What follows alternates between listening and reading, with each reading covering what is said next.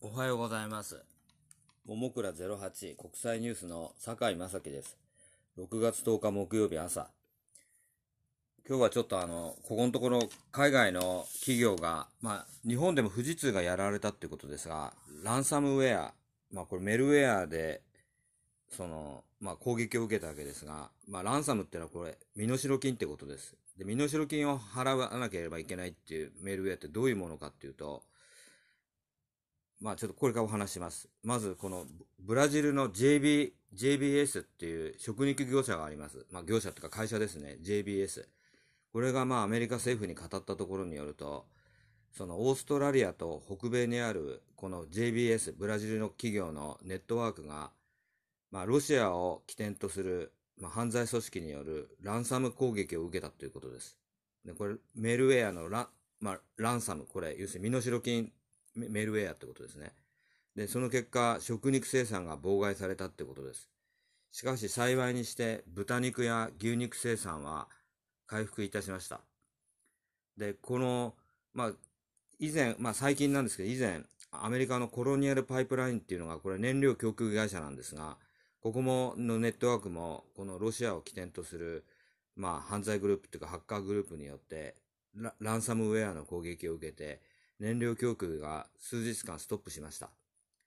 で、まあ以前ドイツの病院でも、やはり、まあこれはロシアではないと思うんですが、ランサム攻撃を受けて、病院の機能が停止して、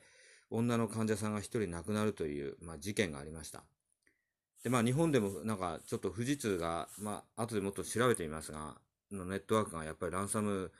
攻撃を受けたっていうような話が出ています。で、このランサムっていうのは結局どういうことかっていうと、そのメルウェアが、そのある会社のネットワークに対してサイバー攻撃っていうか、まあ、攻撃するわけです。そうすると、その会社のその機能が停止して、その会社の一部分の機能が動かなくなるわけです。だからコロニアルパイプラインの場合だったら、燃料供給の、そのパイプの中を走っている燃料、燃料供給がストップしちゃったわけです。そうすればまあこれ、当然ガソ、まあ、ガソリンスタンドっていうかいろんなところで燃料供給、自動車に対する燃料供給とかがストップしてしまうわけです。で、まあ、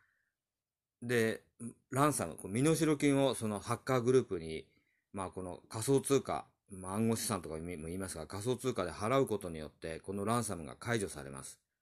このメルウェアが。そうすると燃料供給が再開できる。あるいはこのブラジルの JBS だったら、その、なんていうか食肉生産、豚肉や牛肉の食肉生産が回復するってことにつながるわけです。だから犯罪グループにこの身代金を払わなきゃいけないわけです。それは現生ではなくて仮想通貨を使うわけです。こういうなんかもう新手のなんていうか新しい犯罪っていうのが、まあそのオンライン上でこう起きてきているわけです。で、まあに、日本でもまあこうしたことが心配されると思います。だから日本の病院が狙われたり、あるいはその例えば東京電力のネットワークがそのランサムウェアの攻撃を受けて、ある、ある地域、まあ例えば、まあこれもまあ差別すると言うといけないですが、地方の、あの、日本経済にあまり重大な影響を与えないような地域で停電が起きるっていうのも、まあまあいいことではないんですが、と比較して、例えば都心部の、その日本の1時間止まったら、日本経済に数千億円のダメージを与えるような経済活動を行っている地域に、の電力供給が例えば止められたら、まあ、東電なんかこれ、ランサムもしそういう攻撃を受けたら、身代金を払ってしまうんではないかって私は思っております。で、これずいぶん前の話なんですが、海外では福島原発が、まああれはその地震の津波によって電源を喪失して、それしてああいうふうに、まあ原子炉が暴走したわけですが、あれはそのイスラエルを、をのが、アメリカが以前開発したスタックスネットが、なんていうか、改改造したハッカーがいて、それがサイバー攻撃を行ったんじゃないかっていうことを海外のハッカーがネットワークで話し合ってました。でその時に私も、そんなことあるわけねえだろうと思って聞いてました。で、実際それは間違ってると思います。あれはその福島原発の事故っていうのはサイバー攻撃によって起きたことではなくて、津波によって起きたことだと思います。しかしもうその頃からすでに、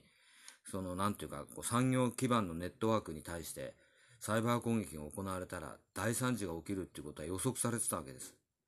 今後、まあ日本でも今、このブラジルではないですが、例えば燃料供給会社、あるいは食料品会社、あるいは電力供給会社。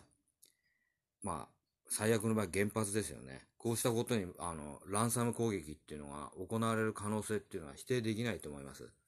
今後、こうした、その、なんていうか、新手の、まあ、新種の犯罪というか、